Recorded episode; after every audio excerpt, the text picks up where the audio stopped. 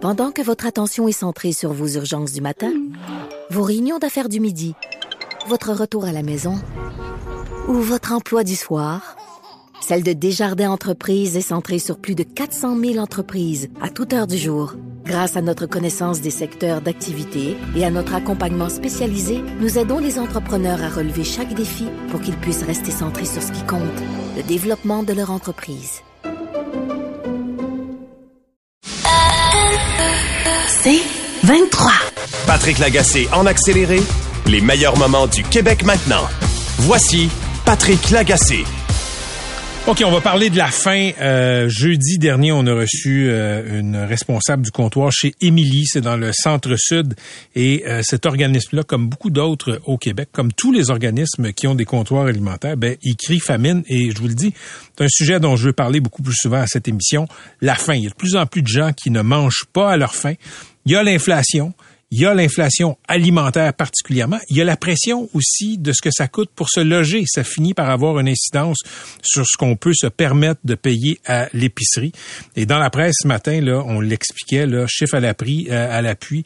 Il y a des experts qui euh, disaient qu'en 2022, le panier d'épicerie, euh, l'augmentation était de 11% et ces mêmes experts prévoient que pour le même panier d'épicerie en 2023, là, une famille va devoir payer euh, 1000 dollars de plus. Sylvain Charlebois, l'expert en alimentation de l'Université d'Alousie en Nouvelle-Écosse, avait une bonne image euh, dans le papier de Marie-Ève Fournier dans la presse aujourd'hui. Il disait 75% des gens gèrent l'inflation comme elles le peuvent, là, euh, en changeant les habitudes, oui, parfait. Mais pour 25% des gens, c'est carrément la qualité de vie qui a changé à cause de l'explosion euh, du prix du panier d'épicerie. Donc, pour une portion de nos citoyens, nos concitoyens, il n'y a vraiment pas d'accommodement possible. Les miracles à caisse enregistreuse du Maxi, du IGA, ben pour eux, c'est fini. Des fois, c'est parce que tu as juste un chèque qui rentre, euh, de l'aide sociale ou euh, peut-être un, chèque de pension. D'autres fois, tu gagnes pas tant d'argent, puis tu as des ados. Des ados, ça mange beaucoup. Il y a juste plus d'espace pour euh, moyenner, comme on dit. C'est pas évidemment tout le monde, mais c'est beaucoup de monde. Le réseau des banques alimentaires du Québec fait des tas de chiffres qui donnent le vertige. Depuis 2019, depuis avant la pandémie, les demandes d'aide alimentaire ont augmenté du tiers, de 33% Par rapport à 2022, juste par rapport à l'année passée, les demandes d'aide alimentaire dans les comptoirs, c'est 9 d'augmentation. Et là-dessus, je vais vous faire une devinette. OK? Au Québec, d'après vous, là, combien de personnes qui font une demande d'aide, euh, d'assistance dans une banque alimentaire au Québec? C'est-tu 500 000? C'est-tu 800 000 Québécois? 1,9 million? 2,2 millions? Mais la réponse, c'est 2,2 millions cette année. L'année passée, c'était 1,9 million de Québécois qui mangeaient pas à leur faim et qui avaient besoin de la charité pour mettre du pain sur la table ces organismes-là qui aident nos concitoyens à manger, mais ces organismes crient famine. Il y a des reportages de plus en plus nombreux là-dessus, dépendent des dons individuels, des dons de fondation et de l'aide pour de l'État pour arriver. Et ce qu'on voit, c'est que ben il y a de plus en plus de gens qui ont besoin de manger et ces comptoirs alimentaires-là ont de moins en moins de denrées à donner, donc on doit rationner. Et dans le devoir, la semaine passée, il y avait une statistique intéressante. 62% des organismes disaient ne pas pouvoir répondre à la demande. Au Québec, on a une ministre de la Solidarité sociale et c'est Chantal Rouleau, et députée et ministre de l'Est de Montréal. Madame Rouleau a déclaré par communiqué, dans des termes assez vagues, je dois le dire, que le gouvernement veut s'assurer que personne ne soit laissé derrière. Il n'y a rien de concret. À ma connaissance, Madame Rouleau a pas fait d'entrevue sur ce sujet-là, sur la fin au Québec. On a fait une demande d'entrevue avec la ministre aujourd'hui. On n'a pas eu de réponse. On va espérer pouvoir interviewer euh, la ministre. Je vous parle de tout ça parce que c'est un sujet dont je veux parler plus souvent à cette antenne-là. Je trouve ça très préoccupant. Je trouve ça même scandaleux qu'une société riche comme la nôtre ait tant de gens qui ont faim. Donc, je vous le dis, on va en parler, et pas juste parce que Noël s'en vient, parce qu'avec l'inflation, avec la crise euh, du logement, les gens ont faim 12 mois par année. Si vous avez un point de vue là-dessus, si vous avez une expérience personnelle à relater sur la faim au Québec, écrivez-moi. Je veux vous lire, cette fois-ci, pas dans ma messagerie, pas au 98985, à mon adresse courriel, patrick 985fm et justement, quand je vous dis qu'on va parler de la fin prochainement dans cette émission-là, j'ai deux invités euh, pour qui euh, c'est une réalité, la fin. Jean-Sébastien euh, Patrice est directeur général de la cafétéria, de la cafétéria communautaire Multicaf dans Côte-des-Neiges. Monsieur Patrice, bonjour.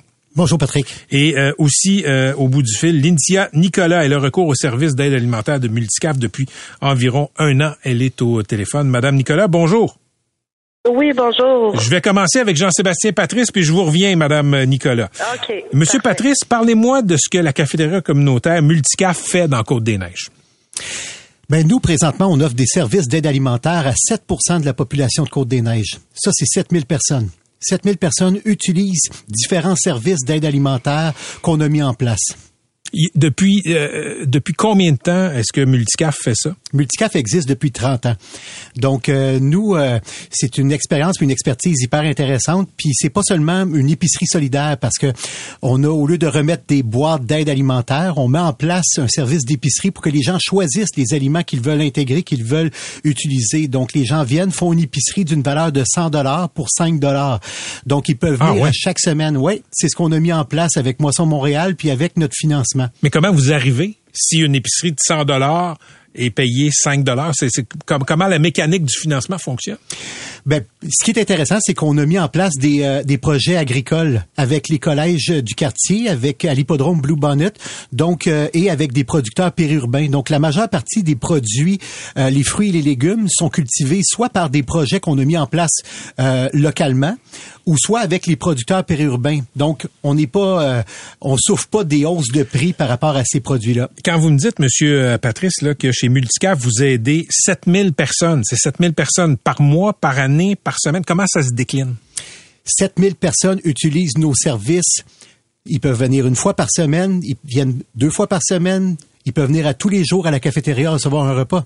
OK, donc il y a 7000 personnes dans Côte-des-Neiges, un des grands quartiers de Montréal, qui, d'une façon ou d'une autre, utilisent vos services. Exact. Avant la pandémie, c'était combien de personnes? 1200. Vous étiez à 1200 avant, Oui, puis là, 7000. oui. Comment vous expliquez ça? Il y a eu la pandémie, euh, l'inflation par la suite. La pandémie nous a fait connaître beaucoup parce qu'il y avait beaucoup de gens qui vivaient de l'insécurité alimentaire, des gens aussi qui avaient des moyens mais qui étaient isolés chez eux comme les personnes âgées. Donc euh, beaucoup de personnes qui connaissaient pas nécessairement le milieu communautaire ont découvert le milieu communautaire. Malheureusement, nous on veut pas faire de publicité pour publiciser nos services. L'autre élément, c'est qu'on n'a pas suffisamment de ressources humaines parce que nous ce qu'on veut c'est que ça soit transitoire. On veut pas que les gens utilisent nos services à vie. On veut que les gens les utilisent puis on veut cibler les raisons pour lesquelles ils ont faim ce mois-ci, cette année-ci. On veut les autres problèmes au-delà de l'aide alimentaire. Et ça, présentement, on a de la difficulté à le faire. Donc, les gens, au lieu d'être dans nos services pendant trois mois, quatre mois, cinq mois, ben, ils sont dans nos services plus longtemps parce qu'on réussit pas à évaluer correctement l'ensemble des gens qui utilisent nos services. OK, vous nous avez recommandé, Monsieur Patrice, Lynthia Nicolas, qui est au bout du fil. Oui. Elle a recours au service d'aide alimentaire de Multicaf. Je me tourne vers elle. Madame Nicolas, bonjour encore. Oui, allô. OK, euh, je sais que vous avez pris une pause du travail. Je vous remercie et euh, je vous remercie de euh, parler à nos auditeurs. Expliquez-nous d'abord comment vous en êtes venu à avoir recours au service d'aide alimentaire de Multicaf. Bon, ben en fait, moi j'ai 26 ans, je suis une mère euh, célibataire de deux enfants. Puis euh, ça fait trois ans que je suis à Multicaf dans le fond. Puis euh, mon ex, euh, il m'a dit que quand lui est arrivé au Canada enfant, il avait recours à Multicaf avec sa famille, tout ça. Fait que euh, quand on s'est séparés, c'était difficile pour moi de joindre les deux bouts. J'étais en congé de maternité, j'avais pas un, un très gros revenu.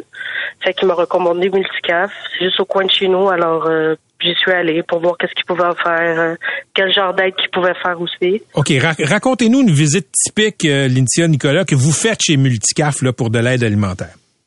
OK, ben euh, j'arrive, ça peut être une fois par semaine, une fois par mois, ça dépend. J'arrive là avec mon panier, euh, je peux aller à l'épicerie. Fait que je paye 5 dollars puis j'ai le droit à comme 30 items. Puis euh, c'est varié à chaque semaine. Euh, Il y a aussi les intervenants sur place qui sont super gentils, sympathiques, qui essayent d'aider. Euh, Il y a aussi le déjeuner gratuit au besoin. On a le dîner aussi à très faible coût, avec des très bonnes portions. C'est ça. Si s'il y avait pas Multicaf dans votre quartier, dans Côte-des-Neiges, Lynthia, qu'est-ce que ça aurait comme impact sur votre vie et celle de vos enfants? Ben honnêtement, c'est la première fois que je suis dans une situation comme ça. Euh, je sais que les prix sont en train de monter depuis le coronavirus, c'est pas vraiment facile, surtout pour euh, tu sais moi je suis comme défavorisée, j'ai grandi dans un milieu comme ça, j'ai pas beaucoup de famille, j'ai pas de soutien. Fait que Multicap, qu'est-ce qui est intéressant, c'est différent comparé à d'autres banques alimentaires qui vont juste te donner une boîte comme vous dites. Eux, ils vont te faire le repas, il y a des intervenants sur place, euh, fait que c'est différent qu'est-ce qu'ils font, ça va au-delà des autres banques alimentaires normales. Fait que ça m'aide beaucoup honnêtement dans mon portefeuille, même si je vais manger là et tout. Euh, j'en ai pour mon argent, puis j'ai le ventre rempli. Fait que ça m'aide beaucoup au quotidien. Et Lynthia, je, je, le souligne, je le répète, vous travaillez. Puis même si vous travaillez, c'est... Oui, oui, oui. Oui, Moi, dans le fond, j'ai fini mon congé de maternité en, septembre. Puis là, euh, j'ai trouvé un emploi il y a pas longtemps. Euh, proche de chez moi, c'est cool, mais c'est quand même le salaire minimum. J'ai commencé la semaine passée. Là. Fait que dans le fond, euh, ben c'est ça, là, ça m'aide d'aller à multicaf, mais c'est parce que les prix sont rendus en train de monter partout. Il manque des trucs sur les tablettes. Fait que c'est comme difficile de joindre les deux bouts. À l'épicerie, là, mon panier n'est pas aussi rempli qu'il y a cinq ans, là, quand je vais. Qu'est-ce qui vous frappe le plus quand vous allez à l'épicerie, Lintia, en termes d'augmentation des denrées? Les légumes. Ça dépend des saisons aussi. Puis c'est, c'est les protéines. Puis les légumes, c'est des choses qui sont bonnes pour la santé. Fait que c'est plus ça là, qui, qui m'inquiète. Jean-Sébastien Patrick, je me retourne vers vous. Vous êtes directeur général de la cafétéria communautaire Multicaf. Euh, qui vous finance? Euh, beaucoup de fondations privées on a aussi euh, des, euh, des donateurs, euh, le gouvernement fédéral, le gouvernement provincial. On court après tous les tous les bailleurs de fonds possibles et inimaginables. Il y a notre arrondissement, il y a aussi Centraide qui nous donne un bon coup de main. Non pas seulement Centraide avec nous comme ressources, mais il finance aussi plusieurs autres ressources qui permettent d'avoir un écosystème communautaire pour supporter les gens, parce qu'on réfère beaucoup de gens vers d'autres ressources aussi. mais à notre mission de base, le gouvernement provincial nous finance moins de 10 OK, la part du gouvernement provincial, c'est 10% Donc, c'est pas un de vos gros bailleurs de fonds. Moins de 10% Et non, ce n'est pas un de nos gros bailleurs de fonds. Combien il vous donne, le gouvernement du Québec? 140 000. Est-ce que, est-ce que la part du gouvernement du Québec a augmenté depuis un an, depuis deux ans? 2,9% euh, Donc, vos, vous êtes passé de 1200 personnes à nourrir à 7000 puis la part du gouvernement du Québec a augmenté de 2% Oui. Qu'est-ce que le gouvernement pourrait faire de plus à part augmenter? Qu'est-ce qui aiderait les gens que vous aidez? Deux choses. Premièrement, le milieu communautaire mérite d'être financé adéquatement. De un. De deux, salaire minimum garanti. Revenu minimum garanti, pardon. Les gens le, le, visage de la pauvreté actuellement à Montréal, ce n'est pas une personne paresseuse qui ne veut pas travailler. C'est des gens qui travaillent, des gens qui vivent des moments difficiles, puis il faut arrêter de stigmatiser ces personnes-là comme étant des personnes bonnes à rien qui veulent juste pas rien faire, puis qui vivent au crochet du gouvernement. Un salaire minimum garanti pour ces personnes-là et un financement adéquat pour l'ensemble des ressources qui sont reconnues. Lintia, je vais vous donner le mot de la fin. Euh, et, quand je dis le mot de la fin, évidemment, F-I-N. Euh, qu'est-ce que je vous souhaite pour les prochains mois? Je dirais euh, de, de, pouvoir bien manger à chaque jour au quotidien avec mes enfants sans être stressé non plus avec l'argent. parce que c'est quand même difficile de fonctionner au quotidien quand tu n'as pas hmm. mangé à ta faim. Euh, c'est ça, c'est ça que je souhaite pour tout le monde, là, que la nourriture, il y en ait pour tout le monde et que ça soit bien partagé. Bonne chance pour la suite, Lynthia. Merci de nous avoir parlé. Je sais que vous avez pris une pause au travail pour, euh, pour parler aux auditeurs. Je vous laisse retourner travailler, puis je vous souhaite bonne chance pour euh, la suite des choses. Parfait. Ben, merci beaucoup. Ça fait plaisir. À la prochaine. Jean-Sébastien, pourquoi c'est Lynthia que vous nous avez recommandé comme ça d'interviewer? Parce que c'est la raison pourquoi je fais ce métier-là. Elle travaille, elle a vécu plein de choses difficiles dans sa vie, puis elle veut toujours aller vers ce qui est mieux, ce qui est, je sais pas, elle a espoir. Vous, qu'est-ce que vous faisiez avant de diriger la cafétéria communautaire Multicaf? Moi, j'étais en relation d'aide. Puis euh, je trouvais ça trop difficile d'être en relation d'aide avec les gens. J'arrivais avec euh, dans mon bagage, euh, j'arrivais voir mes enfants, puis euh, j'étais pas capable d'être dans le moment présent avec eux. Fait que je me suis reviré de bord, puis je suis retourné aux autres études commerciales en disant, ben je veux continuer à aider, mais d'une autre façon. Vous avez fait HEC. Oui. Puis là, vous gérez un organisme communautaire. Oui. Me trompe-tu en disant que vous pourriez gérer quelque chose de plus payant pour votre portefeuille? Absolument. Pourquoi vous le faites pas? La même raison que j'ai dit. Tout à l'heure, quand je vais arriver chez nous, là, puis je vais voir mes enfants, ben je suis fier de ce que je fais de ma journée. Vous vous trouvez utile? Oui. Merci d'avoir euh, euh, pris le temps de venir nous voir. Si les gens veulent aider la cafétéria communautaire Multicaf, qu'est-ce qu'ils euh, peuvent faire? Deux choses. Les dons sont acceptés. Multicaf.org et aussi le temps. Ils peuvent venir nous voir, nous envoyer un courriel, puis venir nous donner un coup de main. Voir c'est quoi le visage de la pauvreté. Lorsqu'on le voit, il y a moins de jugement, on est plus unis. Vous avez besoin de bras aussi. Beaucoup. Merci beaucoup d'avoir été avec nous. Merci, Patrick. C'était Jean-Sébastien Patrice, directeur général de la cafétéria communautaire Multicaf dans Côte-des-Neiges. Et euh, vous avez entendu aussi Lynthia Nicolas qui a recours au service d'aide alimentaire de Multicaf depuis un an.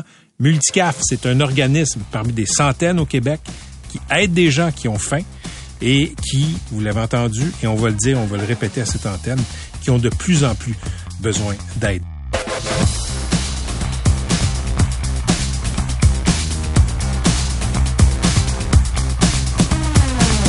Vous voulez plus de balado C23? Rendez-vous dans la section balado du 985fm.ca ou dans l'application Cogeco Média. Tous nos balados sont aussi disponibles sur Apple et Spotify. Pendant que votre attention est centrée sur vos urgences du matin, vos réunions d'affaires du midi, votre retour à la maison ou votre emploi du soir, celle de Desjardins Entreprises est centrée sur plus de 400 000 entreprises à toute heure du jour. Grâce à notre connaissance des secteurs d'activité et à notre accompagnement spécialisé, nous aidons les entrepreneurs à relever chaque défi pour qu'ils puissent rester centrés sur ce qui compte, le développement de leur entreprise. Patrick Lagacé en accéléré, les meilleurs moments du Québec maintenant. Voici Patrick Lagacé. Oui, c'est devenu euh, au fil des ans un événement caritatif d'envergure pour la cause des enfants, en particulier les enfants atteints d'un cancer. Les 24 heures de Tremblant, ben, ce sera la 22e édition ce week-end. Il y a toujours des, des, des belles histoires parce qu'il y a des équipes qui se relaient à faire du ski, à faire de la marche, etc. Et évidemment, euh, chacun, parfois dans les équipes, euh, on a des histoires de gens qui appuient euh, des enfants qui sont en rémission ou qui sont décédés ou qui viennent d'avoir un diagnostic. On a une belle histoire en studio aujourd'hui. Karina Provo est la marraine de Charlie et Charlie Provo, 13 ans, survivante de leucémie, sont en studio. Karina, Charlie, bonjour. Bonsoir. Merci d'être là. Écoutez, je sais que vous êtes un peu nerveuse, les deux. Vous me l'avez dit pendant la pause, mais regardez, c'est une conversation. Vous allez oublier qu'il y a des milliers de personnes qui nous écoutent dans quelques oui, instants. OK, parfait. Euh, euh, Karina, on va commencer avec vous. Pourquoi vous êtes impliquée dans les 24 heures? Euh, dans le fond, euh, moi, je me suis impliquée suite euh, au diagnostic de Charlie euh, quand elle a été atteinte en 2015 de la leucémie lymphoblastique. Euh, elle a été un enfant parrainé du 24 heures. Puis c'est là que moi, j'ai été invitée pour accompagner mon frère, ma belle-sœur et Charlie. Puis c'est là qu'on a découvert cette grande levée de fonds du 24 heures, cette bouffée d'énergie, d'amour qu'il y a pour la cause. Et pour Charlie, on a on s'est toujours, euh, tu sais, il y a eu une équipe qui a été créée, une équipe de euh, de 12 personnes en 2015, puis on a toujours euh, continué année après année parce que tu sais Charlie est là aujourd'hui, c'est parce qu'il y a des gens qui se sont impliqués, puis pour nous ben c'est important de faire une différence puis de, de s'impliquer à notre tour là. C'est ça, on, on sent qu'on est dans, dans l'action. Oui, effectivement, effectivement. Euh, quand on, on- nous, à tous les années, on ramasse des fonds et tout ça, puis quand on arrive là-bas, euh, tu vois l'énergie, les gens qui se sont tous mo- monopolisés pour la cause, puis qui ramassent des sous, puis on est tous là pour la, la bonne raison. tu sais. Puis euh, on est tous parrainés, euh, on parraine tous des enfants. Euh, on est jumelés avec des enfants parrainés aux 24 heures. Puis, on le sait qu'on on le fait, c'est pour une bonne raison. On sait, tu sais, on regarde Charlie aujourd'hui qui a cinq ans de rémission. Euh, on sait où, que ça a des résultats au bout de, au bout de la ligne. là. Charlie, c'est- explique aux gens qui nous écoutent quel était ton cancer, puis qu'est-ce que euh, qu'est-ce que ça fait, qu'est-ce que ça avait comme impact sur ta santé? Eh bien, j'ai été atteinte d'un cancer du sang, donc une, lymphobla- une leucémie lymphoblastique aiguë, pardon. Et puis, euh, dans pour mon cancer, euh, ça a dû prendre deux ans de traitement de chimiothérapie et euh, beaucoup, euh, beaucoup de piqûres, beaucoup de, de ponctions et beaucoup de courage. Est-ce que tu as perdu tes cheveux et tout et tout? Euh, oui, j'ai dû perdre tous mes cheveux. Euh, puis, euh, j'étais pas supposée, mais à, à- à cause de mon bas âge, j'avais 5 ans, j'ai perdu aussi mes dents. Ah J'avais oui. plus de plus de sourcils, plus de plus de cils, plus rien. Euh. T'avais, t'avais 5 ans quand tu as eu le diagnostic. Oui, cinq Est-ce que, est-ce qu'à 5 ans, tu comprenais ce qui se passait? Non, pas vraiment. je te dirais qu'à l'hôpital, euh, j'ai fêté mes 6 ans et mes 7 ans à l'hôpital et euh, j'avais pas vraiment conscience de ce qui se passait euh, là-bas. Et là, tu as eu ton, ton diagnostic de rémission officiel. Oui. Euh, tu l'as eu cette année? Oui, euh, je l'ai eu euh, bien. ça fait pas longtemps et à ma fête parce que le, le rendez-vous a été reporté. Puis euh, ma mère a reçu euh, la date de la date du rendez-vous et ça l'a donné à ma fête. C'est un hasard complet. Oui, un hasard complet. Ça fait quoi comme sentiment? ben, c'est c'est une fierté en Ouais. même temps et euh, ça fait drôle. ouais, ouais, hein? Parce que tu as vécu un petit peu toute ta vie avec ça aussi. Oui, oui. Puis tes parents? Mes parents, euh, ils, ils sont, ils sont très fiers et trouvent que j'ai accompli de- des grandes choses. Et je pense qu'avec mon âge, j'ai 13 ans, je pense qu'ils me trouvent plus mature que Hmm. ce que je Ouais. suis. Ça s'entend. Tu, tu l'es Oui. d'ailleurs. Merci, merci. Écoute, je, je te, je te connais pas, mais tu as l'air très, très euh, mature. euh, C'est une vieille Charlie. âme, là, c'est un compliment.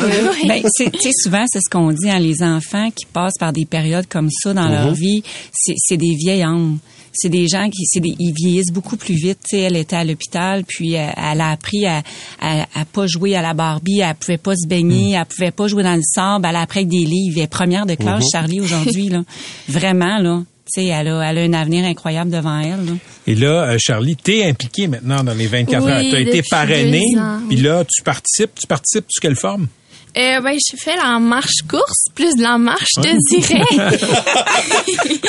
Et euh, ça fait, dans le fond, j'ai été parrainée en 2015. Puis l'année passée, j'ai décidé de- d'embarquer et d'avoir ma propre équipe. Fait que c'est c'est vrai, c'est vraiment le fun. Fait que c'est l'équipe Je suis Charlie. Oui, exactement. Les équipes. en fait. Ben, dans le fond, effectivement, parce que ça a commencé en 2015 avec une équipe de 12 qui était Oui. le frère de ma belle-sœur qui avait parti l'équipe. Puis euh, cette année, on est vraiment euh, on est vraiment très très content parce qu'on est rendu neuf équipes je suis Charlie. Puis on est 82 personnes Wow. euh, dans les équipes donc cinq équipes de ski, trois équipes de marche. Puis c'est des gens qui viennent de partout puis euh, tu sais euh, de la famille, des amis. Puis c'est drôle à dire, mais on dit, on est une équipe de cœur. Puis les gens se collent à nous. On faisait des levées de fonds cette année, puis ça, les, ça donne le goût. Les gens ont le goût d'embarquer avec nous. C'est vraiment incroyable de voir cette, La cette- solidarité. Ah, c'est c'est c'est c'est vraiment une grosse boule d'amour. On est c'est vraiment tissé serré comme. euh, Je suis curieuse parce que moi, je connaissais le volet ski. Oui. Bon, les gens skient pendant 24 Oui. heures. La marche, vous, ça, ça, ça se passe autour de Tremblant? Oui, ben dans le, dans le fond, on a euh, si on a 5 kilomètres à faire qui euh, cette année, ils vont je pense que le, le trajet a été changé un peu mais c'est 5 kilomètres qu'on faisait sur le golf. OK. Donc on partait, puis on, on a vraiment des horaires, on a fait toutes les horaires de midi à comme le ski là, dans le fond si vous connaissez un peu le, le- le principe de midi à midi, puis euh, à telle heure, telle heure, telle heure les gens partent, puis on va sur le golf, puis on, on revient là euh, à tour de rôle. là. Pourquoi continuer maintenant que euh, la petite, maintenant que Charlie a eu son diagnostic de rémission? Parce qu'aujourd'hui, on, on a la chance de participer aux 24 heures de, Tremblant avec Charlie. Ouais. Ah, J'ai la chance de passer Noël avec elle. Ses parents sont tellement fiers d'elle, la famille. On, tu sais, tous les moments qu'on a aujourd'hui, c'est grâce à des gens comme nous que, dans le, tu sais, qui, qui avant ils se sont impliqués, qui ont ramassé des fonds que nous aujourd'hui, on peut passer des bons moments. Donc, on est en santé. Moi, j'ai deux filles. Puis Charlie va bien. J'ai la chance d'avoir un bon entourage tout en santé. Fait que c'est important pour nous de continuer. Puis, puis j'imagine, j'imagine euh, aussi que euh, même si là, Charlie est en rémission, euh, heureusement, on garde le souvenir de ça, de la peur qui nous a animés quand la petite, quand notre filleule a eu ce diagnostic-là. Ben écou- je- oui, euh, la peur que ça revienne, euh, si je regarde, je, je, je, vais, je, vais, je vais parler peut-être de mon frère, ma belle-sœur, qui c'est sûr que eux, c'est les parents, ils ont toujours tu sais, je veux pas, ça va toujours rester une petite une crainte. cicatrice. Une cicatrice, effectivement, qui reste, puis que tu veux pas, tu veux pas, tu, tu voudrais pas que ça, ça revienne, mais euh, on la regarde, elle a les joues rouges, elle est en santé. Je pense que c'est c'est euh, c'est pas mal gagnant. Puis tu sais, on parraine un petit Malik qui qui lui est en traitement. On, a- on en a vu d'autres partir, on en a vu continuer. Puis je pense que c'est ça, ça vaut la peine de continuer, puis que les gens continuent à donner. Quand vous dites que vous rencontrez, ben, que vous parrainez le petit Malik, est-ce que vous le rencontrez? Est-ce que tu as des contacts avec lui? Oui, ben on va le voir aux 24 heures euh, en fin de semaine parce que ça se déroule en fin de semaine et on va pouvoir le voir. Puis il y a eu le lancement du 24 heures aussi où qu'on a pu euh, le voir et c'est drôle parce que dès qu'il m'a vu, on se connaissait pas, il est sauté dans mes bras, il m'a donné un gros câlin. Est-ce que, est-ce que toi, tu lui as parlé, tu sais, lui as donné peut-être des conseils? Oui, ben, je lui ai de- donné de l'espoir, puis Ouais. euh, de pas de pas décrocher, tu vas être capable, puis que de l'amour. Il a quel âge? Euh, Malik, il a 5 ans. Cinq Comme, me- mais comme toi, Ouais, quand, exactement. quand tu as eu le diagnostic. L'argent que vous ramassez sert parce que, tu sais, je veux dire, aujourd'hui, il y a quand même beaucoup de rémissions. Euh, ça, vous êtes ça pas nous permet de redonner au suivant. Mais avant, Ben oui. à l'époque, tu sais, c'était 20% si je me trompe pas, de, de, de rémission. Aujourd'hui, on est à quoi? 80, 85 Ouais, C'est spectaculaire. Ben, ça, c'est à cause que des gens qui ramassent, c'est la recherche, la Fondation Charles Bruno, le 24 heures de Tremblant. Tu sais, C'est c'est- c'est tout ça qui fait en sorte que ceux qui tombent aujourd'hui, qui, qui, qui ont ce diagnostic-là, qui tombent sur leur tête, dans leur famille, ben, euh, tu sais, quand on regarde Charlie, c'est un bel espoir. Tu sais, c'est un enfant qui, bon, elle l'a fait de son 5 ans, oui, elle l'a passé. C'est pas évident pour les familles qui passent au travers de ça, Mm-hmm. parce qu'ils n'en voient pas le bout. Mais tu sais, je pense que des situations comme Charlie, ben il y a un bout, faut faut juste pas perdre. Tu sais le mot espoir, c'est faut le répéter, mais faut pas faut pas perdre ça. Charlie, tu veux devenir pharmacienne? Oui, c'est c'est c'est entre autres grâce à grâce à ça a quand même des points positifs. C'est Mais c'est la maladie qui te fait rencontrer. oui, oui, exactement parce que quand j'allais chercher mes médicaments parce que je prenais environ de 20 à 25 pilules par jour, Wow. quand j'allais les chercher, je me disais toujours ça c'est mon rêve, plus tard j'aimerais tellement faire ça. Pourquoi? Qu'est-ce qui te fascinait là-dedans? Parce que je me disais, plus tard, je me voyais à la place de la pharmacienne derrière le comptoir en me disant, c'est moi qui va donner les pilules, c'est moi qui va soigner les gens, c'est moi qui va les rendre meilleurs, c'est moi qui va les leur permettre de, de passer au travers. C'est le fun parce qu'il y a une belle pénurie de main-d'œuvre. Ça va. C'est un bon choix réussi. Travaillez fort, toi, ça. Charlie, en terminant, là, tu dis que tu as 13 ans, mais c'est une blague, on est le 1er avril. Tu as, 20 ans, puis tu ne le dis pas, là. Ou non, j'ai 13 ans. C'est incroyable. J'y ai dit en arrivant tantôt, elle serait quasiment bonne pour être première ministre. T'es formidable de maturité. Vraiment. OK, avant de se laisser, euh, Karina Provo et Charlie Provo, comment on peut donner aux 24 heures de Tremblant, et en particulier à votre équipe? Ben dans le fond, si je peux me permettre, euh, on avait un objectif de 100 000. Je peux, euh, Oui. je peux. On avait un objectif de 100 000 cette année pour euh, euh, le 5 ans de rémission à Charlie. Et euh, aujourd'hui même, on peut annoncer qu'on est à 131 200 dollars. Donc, on a vraiment atteint l'objectif parce Fait que que là, êtes-vous en train de vous dire qu'on n'a pas besoin de vous donner des Non, non, non. C'est toujours nécessaire. Non, au contraire, faut continuer, il faut juste, tu sais, justement, aller plus loin, en donner plus. Puis, euh, dans le fond, pour que les gens puissent donner, aller directement sur le site du 24 heures de Tremblant. On clique sur donner, euh, faire un don. On cherche euh, Charlie Provo. Donc, on peut directement donner à Charlie. Sinon, directement sur euh, Facebook, vous pouvez aller sur euh, ma page Facebook, Karina Provo. Le lien aussi se retrouve euh, là. Donc, on invite les gens à donner. Ils ont jusqu'à dimanche midi pour donner pour la cause. Puis, euh, n'hésitez pas parce que toutes les chaque dollar compte. Donc, il n'y a pas de petits montants. Il y a juste des gens de cœur qui veulent aider à faire avancer. Très, très bien dit. Ben, écoutez, on vous souhaite bonne chance. Je pense que vous avez déjà gagné avec la rémission de Charlie. On souhaite euh, d'amasser plein d'autres dollars. Merci, Charlie. Merci, Karine. C'était Charlie Provo, 13 ans, survivante d'une leucémie. Sa marraine euh, aussi, Karina Provo. Les deux sont impliqués dans le 24 heures de Tremblant.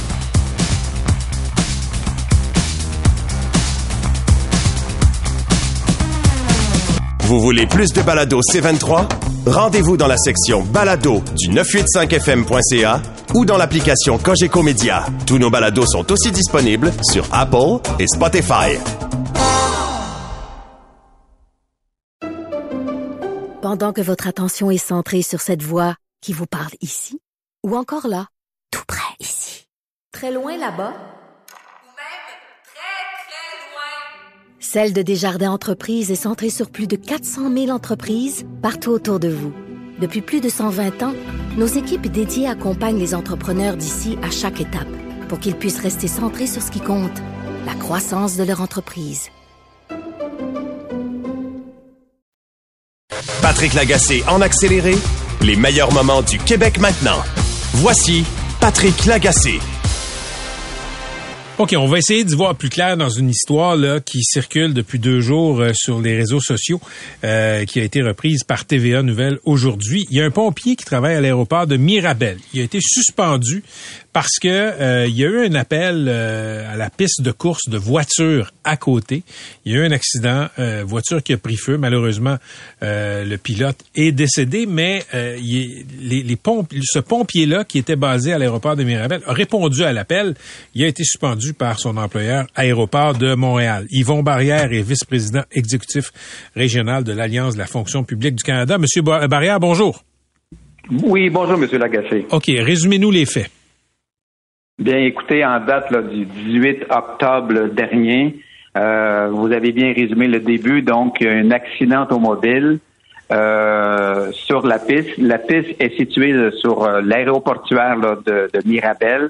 Les pompiers de la caserne de pompiers de l'aéroport est située, là, je vous le dis, à peu près à minimalement, là, maximum plutôt une minute, tandis que l'intervention de la municipalité sont situées entre 12 et 14 minutes.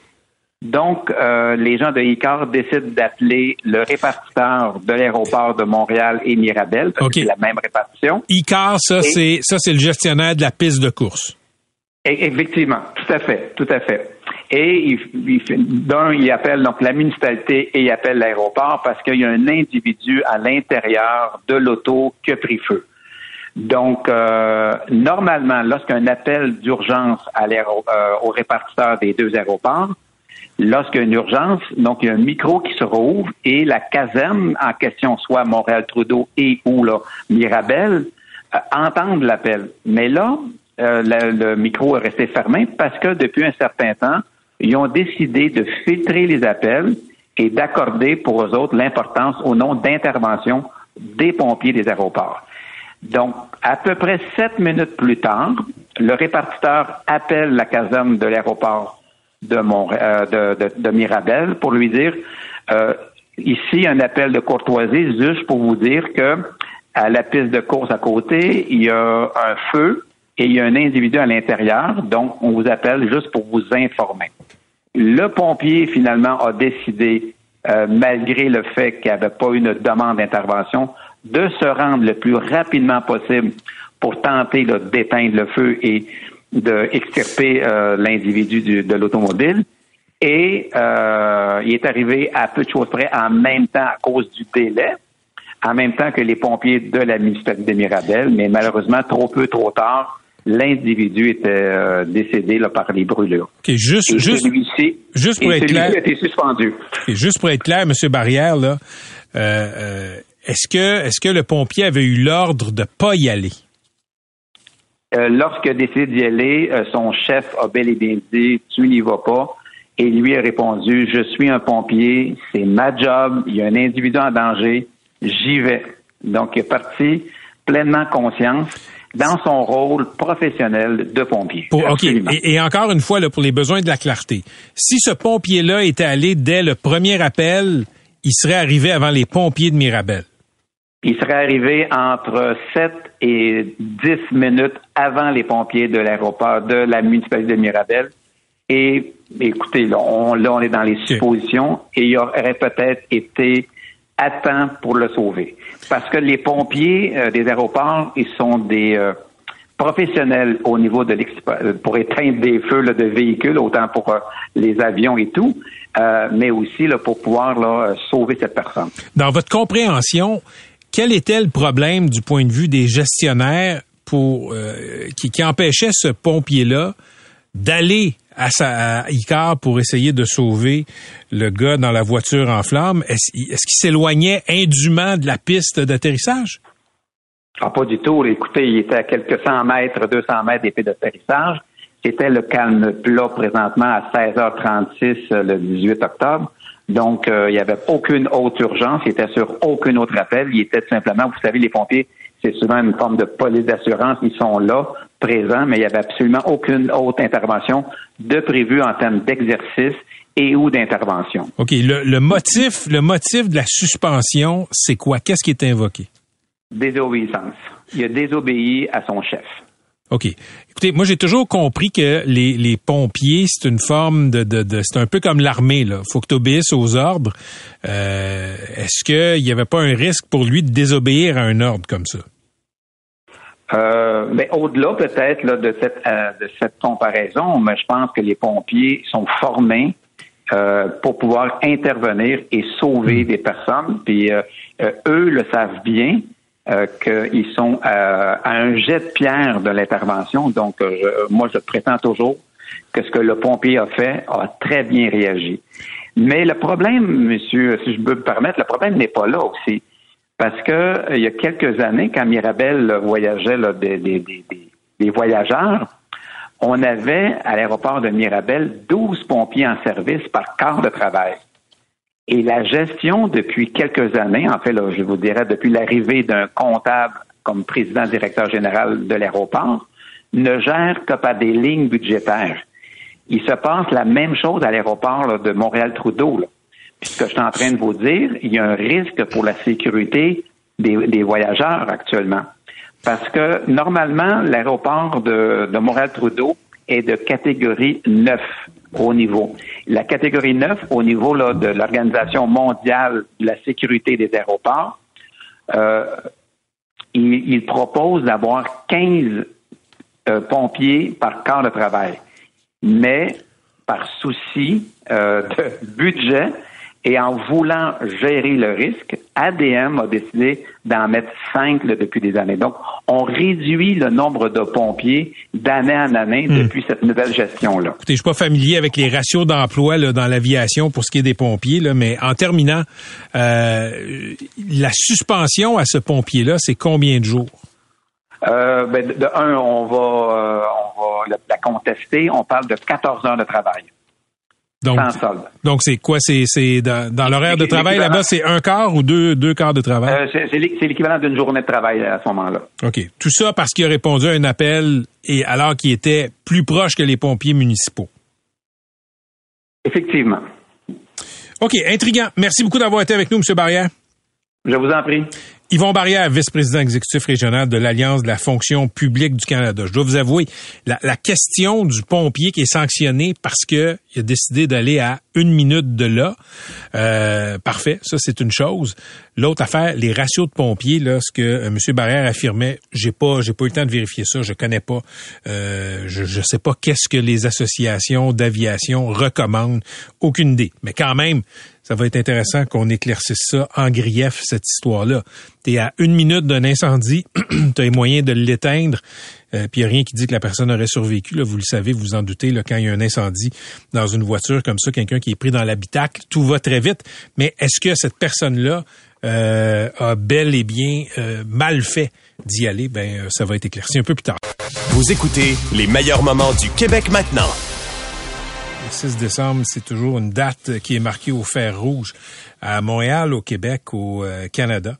On le sait, euh, il y a eu un massacre à l'école polytechnique euh, le 6 décembre 1989 et, on va se replonger dans, dans l'ambiance de l'époque, si vous le voulez bien. Là. Ça a quand même pris du temps ce soir-là avant qu'on comprenne que c'était un féminicide. Bonsoir. Un tireur fou a ouvert le feu sur des passants en face de l'école polytechnique rue Édouard Montpetit à Montréal. On ne sait pas encore avec certitude s'il y a des morts. Chose certaine, il y a plusieurs blessés. Alors Roger, qu'est-ce qu'on sait? Est-ce qu'il y a des morts? Combien de blessés? Qu'est-ce qu'on sait? Il y a des morts, il y a plusieurs blessés. C'est un événement d'une extraordinaire gravité. C'est survenu à 17h25.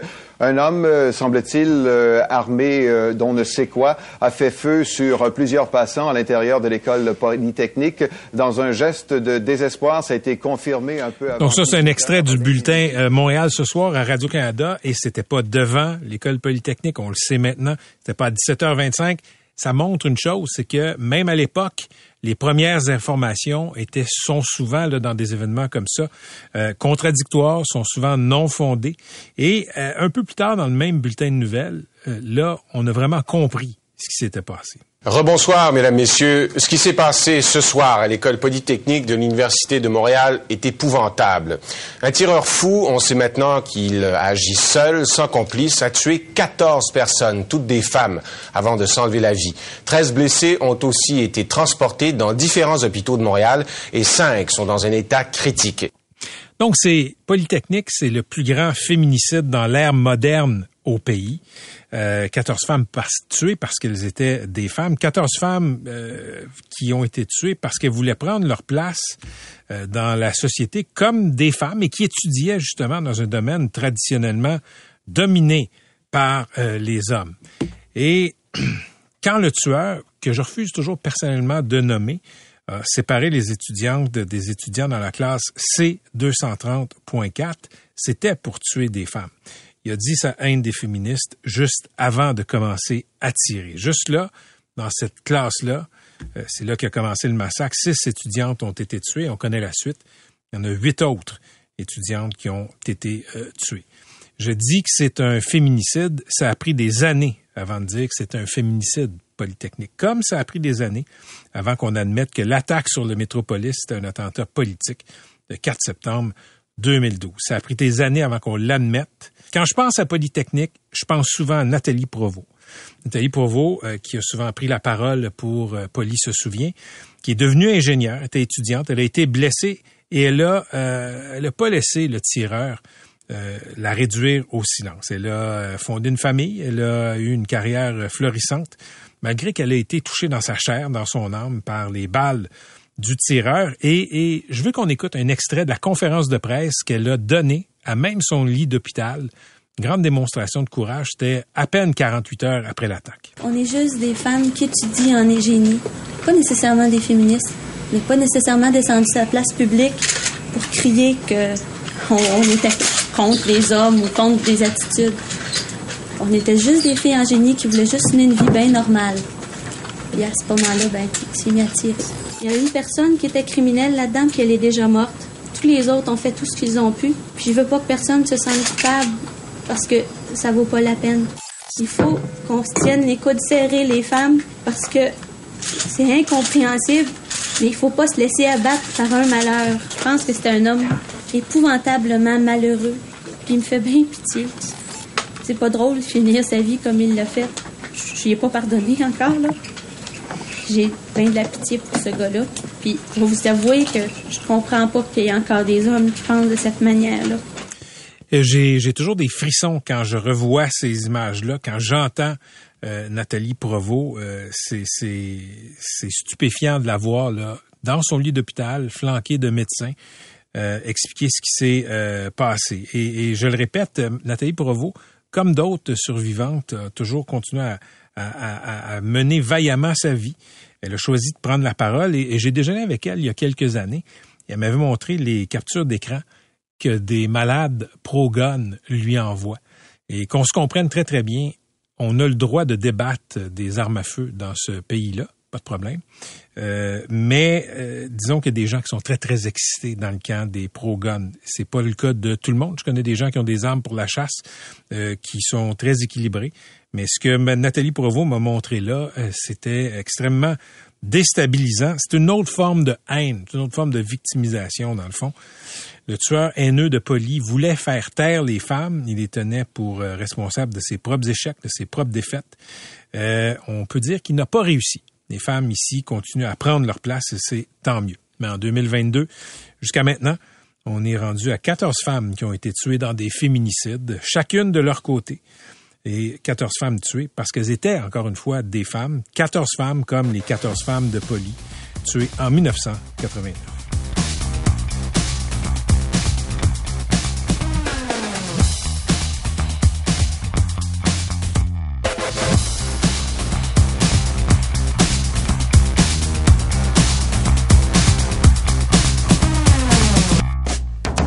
Vous avez aimé ce que vous avez entendu? Patrick Lagacé en accéléré est disponible sur Apple et Spotify. abonnez-vous pour ne rien manquer. C23, c'est l'extension naturelle de votre station préférée. Sous forme de balado à écouter en tout temps, où que vous soyez, C23, c'est du contenu créé pour vous. C23, c'est toute l'opinion, l'actualité, le divertissement et l'émotion de votre station préférée. C'est 23. Pendant que votre attention est centrée sur vos urgences du matin, vos réunions d'affaires du midi, votre retour à la maison ou votre emploi du soir, celle de Desjardins Entreprises est centrée sur plus de 400 000 entreprises à toute heure du jour. Grâce à notre connaissance des secteurs d'activité et à notre accompagnement spécialisé, nous aidons les entrepreneurs à relever chaque défi pour qu'ils puissent rester centrés sur ce qui compte, le développement de leur entreprise.